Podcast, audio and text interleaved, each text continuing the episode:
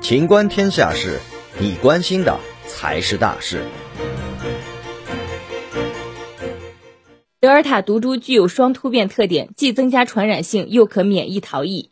目前正在快速传播的德尔塔毒株，最早于去年十月在印度发现。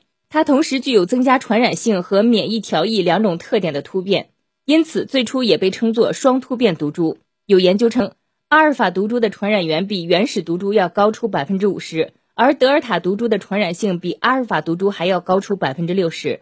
另外，有专家提醒，除了突变，还有另一种能够产生新毒株的方式值得警惕。例如，当一个人感染了两种不同的新冠病毒变异株，这两种毒株进入同一个细胞，二者的遗传物质就可能发生交换重组，产生第三种新毒株。频繁和大量的混合毒株感染，将为新变异毒株的孕育提供温床。